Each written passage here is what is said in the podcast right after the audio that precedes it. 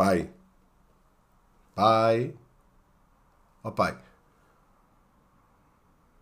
Dentro de 15 dias vou precisar do carro, está bem? Silêncio. Ó oh, pai, vá lá. Vou só com uns amigos ali a Arganil, passar o fim de semana. Então tirei a carta de condução para quê? Então, já tirei a carta há dois dias. Não vou ficar agora aqui sem, sem conduzir. Vou assim, vou passar um fim de semana. Silêncio. Para tentar que a conversa ficasse por ali e não, não houvesse algo de menos bom que eu não quisesse ouvir. Disse: Está bem, pai, pronto, a gente depois fala, mas olhe que conto com isso, está bem? Silêncio. Passaram 15 dias e o meu amigo Camacho convenceu-me a trocar o arganil pelo magoito. Se bem o pensámos, melhor o fizemos. Ora, chegando ao magoito, o Camacho eh, demonstrou logo interesse em visitar uma, uma pequena que ele tinha conhecido no ano anterior, em que pairava no ar ali uma possível paixoneta, eh, tudo fazia entender eh, que eram namorados, mas pairava apenas no ar. Chegámos ao Magoite, instalámos-nos e algum tempo depois instalámos-nos no Magoito na casa de um outro amigo, o Alberto. E então, o Camacho com aquela vontade férrea e desesperada de rever o seu anjo do ano passado, Convencemos então a ir até à praia onde ela costumava estar naquela altura do ano. Estávamos em 21 de agosto de 1969. Ora, quando chegamos à dita praia de Azenhos do Mar, que era onde se encontrava a sua fada, o Camacho percorreu aquela zona juntamente comigo, enquanto os outros ficaram por ali a deambular. E eis que se não encontramos a referida beldade. Isabel, de seu nome, era uma linda menina. Mais bonita ainda do que aquilo que o Camacho tinha dito logo ali no, nos primeiros cumprimentos, eu percebi que ela, o Camacho talvez namorasse com ela, mas ela não namorava com o Camacho. E isso deixou-me um pouco à vontade, porque. Porque. Começámos a falar, eu e a Isabel, trocámos várias impressões de coisas de que de gostos que tínhamos em comum e o, o meu amigo por qualquer motivo talvez ela até nem desse, não, não tivesse dado muita importância ao assunto uh, porque no fundo ele sabia que não, não havia nada entre eles, não é? Havia aquela, aquele alimento do coração, que era olhar para aquela menina, mas mais nada. E o Camacho, por qualquer motivo, uh, afastou-se um pouco a falar com, com, os meus amigos, enquanto eu fiquei sozinho com ela. E aos poucos fomos, fomos nos afastando, mas não ficámos longe do olhar deles, de maneira nenhuma. Sentámos-nos lá num, num penhasco, a ver o mar, e soube mais tarde que o meu amigo Camacho lhe apeteceu chegar lá e empurrar-me pelo penhasco abaixo. Mas eu sinceramente não estava com segundas intenções. Aquela menina, aquela Isabel, uh, tinha mexido um pouco comigo e eu senti que havia alguma empatia entre nós. Falámos, falámos, acabámos a trocar algumas carícias tão angelicais como aquelas ondas serenas daquela mar, daquele mar habitualmente revolto e carícias tão simples como algumas que eu já aqui enumerei, um afagar de mãos, um beijar de olhos. Foi, foi um momento bonito. Ah, aliás, a, a, a adolescência tem coisas muito bonitas. Muito. Porque elas são puras, não passam daquilo e, e deixam, deixam marcas. É tudo muito relativo. Eu depois deste episódio, uh, e apesar da menina ser muito bonita, uh, nunca mais me lembrei dela. Porque os acontecimentos seguintes fizeram com que a Isabel se dissipasse do meu pensamento. Vim a lembrar-me mais tarde dela quando resolvi contar a história do que aconteceu e que um simples, eh, uma hipotética paixoneta viria a alterar por completo a minha vida. Saímos de, de junto da menina, resolvemos voltar ao Magoito, onde estávamos instalados, na casa do nosso amigo Alberto, e para desanuviar, alguém sugeriu-se jogarmos uma cartada. Nós começámos a jogar às cartas. E, e, e, eu já não me lembro que jogo é que era, mas sei que ia saindo aquele que ia perdendo. Portanto, era uma espécie de, de roda-bota fora. Fazia-se uma jogada, havia um que perdia, seria aquele que tivesse menos pontuação e era eliminado. E o Camacho foi o primeiro a sair. Nós continuamos a jogar às cartas e o balzaquiano Camacho, remoído talvez de ciúmes, eh, dá uma pirueta invisível e sem que eu tivesse dado por isso, coloca-se atrás de mim e enquanto eu estou a olhar para as cartas, para o meu jogo, Camacho agarra num balde de água que estava perto e enfia-me o balde de água, um balde de alumínio cheio de água pela cabeça abaixo.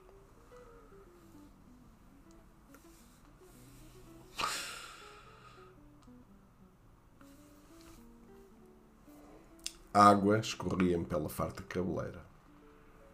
Eu permaneci inerte, olhando para as cartas, para o vazio que estava no meu jogo. E eternamente, como era habitual em mim, muito com muita ternura, eu disse: Alguém vai a pé para casa hoje. Camacho deve ter entendido aquilo como efetivamente uma sentença que iria acontecer e agarrou nas suas coisas, dobrou a sua toalhinha de praia, o seu saquinho de plástico e era mais ou menos o que nós levávamos, um saco de plástico, umas coisitas para comer lá e, e a toalha. E Camacho agarra no seu saco e quase se andarmos por isso, desaparece. Bem, o ambiente já não foi o mesmo. Camacho tinha ido embora, talvez, quase de certeza, sugestionado pela, pela sentença que eu acabara de pronunciar, e, e mete-se a caminho, de volta para, para a Amadora, onde nós morávamos. Ora, o Camacho não tinha dinheiro. Aliás, nós tínhamos praticamente o dinheiro à conta para ir e para vir. Portanto, que era um, um dinheirito para meter gasolina e não tínhamos mais nada, mais alguma coisa que a gente tivesse, gastou lá e não havia dinheiro, também não havia problema para o regresso, porque a gente já tinha metido gasolina e não havia problema no regresso. Só que para o Camacho o regresso era a pé. Não tinha dinheiro para transportes, era a pé. Camacho mete-se a caminho de, de Magoito para Sintra. Claro que nós fizemos ali também as nossas malas a correr e encontramos o Camacho ainda pelo caminho e, e convidámo-lo a entrar no carro, não quis. Convidei, por acaso fui eu que convidei, porque já que tinha sido eu a pronunciar a sentença que ele levou tão a sério, como é evidente, eu sou muito brincalhão, mas não ia deixá-lo lá.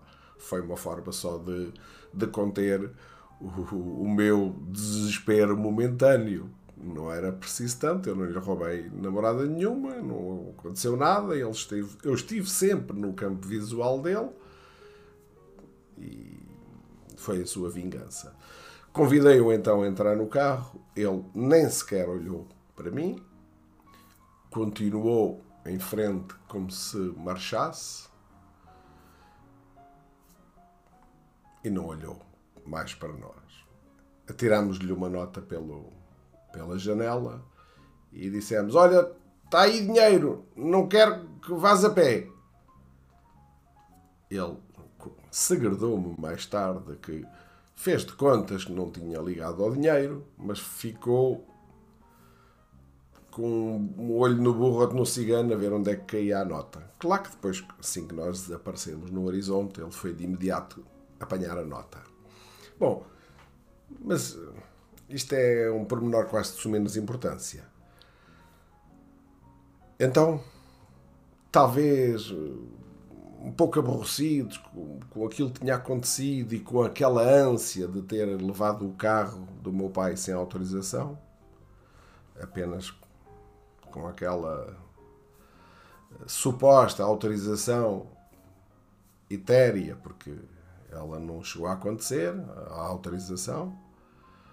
Eh, preocupado com tudo isso, hum, aconteceu o seguinte: eh, eh, desde, a partir de Sintra havia um carro de imigrantes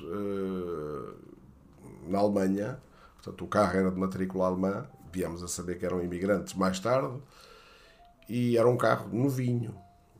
O carro ultrapassava-me e depois abrandava.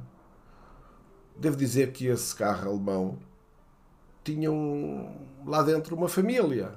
não eram jovens como nós, não eram só raparigas, não eram só rapazes, era uma família.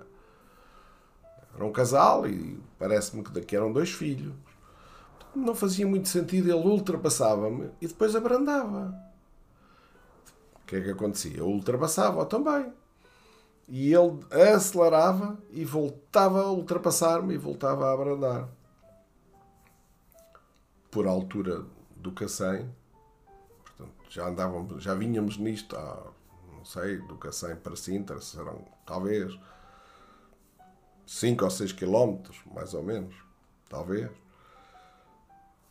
A minha inexperiência e uma travagem brusca do, do referido senhor da viatura alemã fez com que aquela atrapalhação toda e de facto a inexperiência, eu em vez de travar, carreguei na embreagem e quando carrego na embreagem também travei, mas carreguei na embreagem. Ou carregar na embreagem é a mesma coisa que não estar a travar. O carro tomou o balanço e enfiou-se debaixo do carro dele.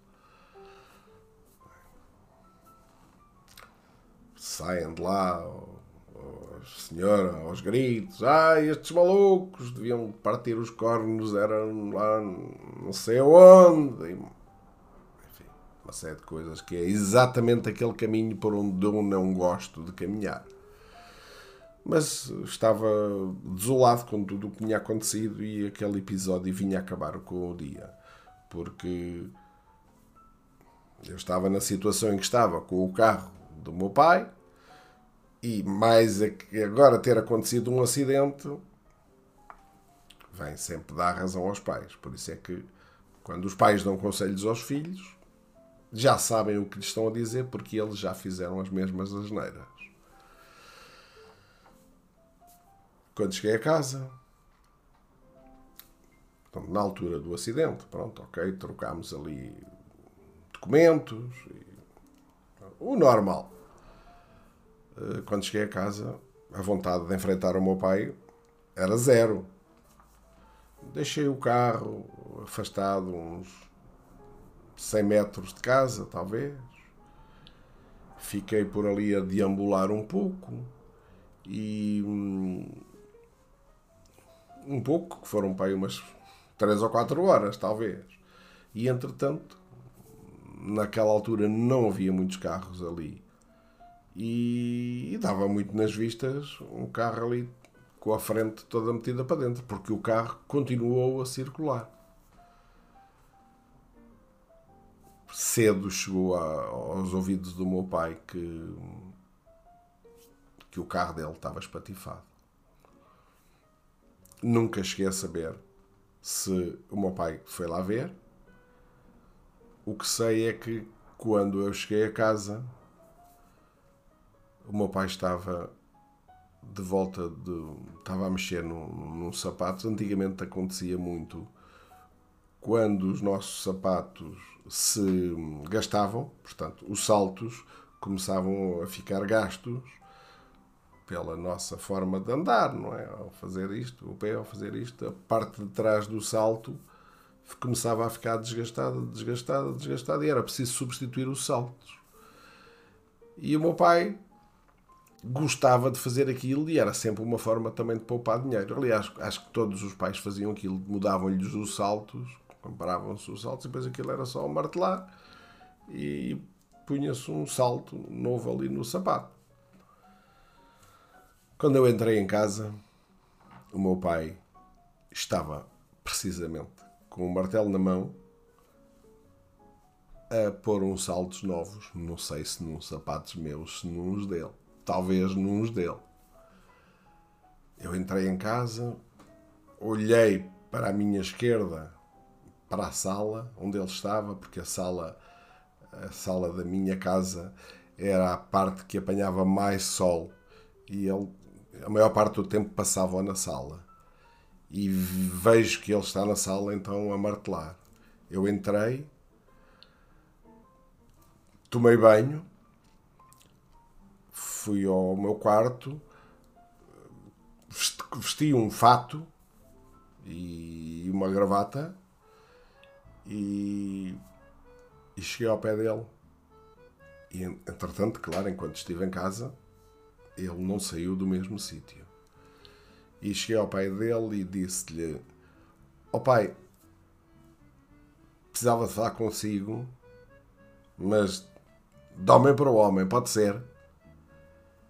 E ele diz assim: De homem para o homem, de homem para o homem. Estás a ver este martelo? Pai, não há martelo, nem há conversa de homem para homem. Saio, fecho a porta. O meu pai só me voltou a ver dois anos depois. Chego ao fundo da rua.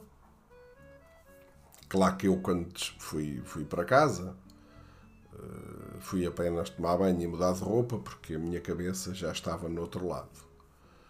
Eh, eu há muito que sonhava correr mundo, sair daqui. Eh, as limitações da PID, as limitações da tropa, as limitações de, de facto de, de, de, sair de Portugal eram muito complicado sair de Portugal sem passaporte sem absolutamente nada com uma vigilância incrível nas fronteiras sobre quem passava e quem não passava porque estávamos na altura da guerra colonial e hum, a minha cabeça já congeminava ir embora e então, antes de ir para casa, eu já tinha dito aos meus amigos: Olha, eu vou, vou-me embora. Vou, não sei, talvez para a França, não sei bem para onde é que vou. Talvez França. Pá, mas não sei o que mais. Cada um dizia as coisas mais incríveis. O Zuka disse: pá, lá, posso ir contigo? Disse, lá, mas podes ir comigo? Pá. É, mas, mas ir comigo, pá, eu não sei para onde é que vou, não sei o que é que vou fazer. É pá, está bem, mas eu tenho uma irmã na Bélgica. Depois, quando chegar lá, logo se vê e, e vou para a Bélgica até com ela. Está bem, pronto, ok. O, o Zuka era um amigo de há muitos anos era e é. E, mas era uma pessoa que não falava muito. Era antítese de mim. O Zuka não era, não era a companhia ideal para uma viagem, porque nunca tinha altos e baixos, era sempre assim. Se chegávamos ao desespero, ele estava assim. Se subíamos ao Olimpo, ele mantinha-se assim. Se descíamos aos infernos, ele mantinha-se assim. Portanto, não é que fosse má companhia, mas eh, para uma viagem daquelas, talvez não tivesse sido eh, a companhia ideal. Mas como amigo, sim senhor, como amigo, era um, um amigo do sete costados. Então, perguntei-lhe, vou lá, quanto dinheiro é que tu tens? Eu disse, ah, eu tenho mil escudos. Ah, mil escudos, sim senhor. Olha, eu tenho três mil escudos. Portanto, epá, isto não, não sei para que é que dá. Não fazia ideia quanto é que custava um bilhete de comboio, não fazia ideia quanto é que custava chegar à França, não fazia ideia absolutamente nada. Ok, vamos embora. Apanhamos uma caminhonete até Sete Rios. O metropolitano só chegava a Sete Rios nesse, nessa altura. Depois de Sete Rios, metro até ao Rocio. E depois do Rocio, fomos a pé até Santa Apolónia. Quando íamos a passar no Rocio, uh, encontro o, o marido da minha irmã e, e ele diz: pá, que é que vocês estão a fazer na rua? Aqui na Baixa, às 8 da noite. Ele estava lá porque ele tinha acabado de sair do trabalho, ia para casa, mas em sentido inverso não era normal nós estarmos ali àquela hora da noite e fatinho e, e gravata. Eu lembro-me que levavam um saco plástico com uns jeans. Era a minha mala de cartão. Ele disse: pá, mas o que é que vocês estão aqui a fazer? Eu disse: pá, olha, se calhar vamos para a França. Para a França? Olha, não te vi. Não te vi. Dá meia volta e às de Vila Diogo. Lá fomos até Santa Apolónia. O comboio era cerca das 10 da noite. Entramos, tirámos o bilhete primeiro, tirámos o bilhete para o Sabugal, porque na nossa cabeça não existia nada, existia o desconhecido. Vamos ver o que vai acontecer. Tirámos bilhete para o Sabugal e já no comboio encostei a cabeça ao vidro e vi Lisboa a fugir de mim.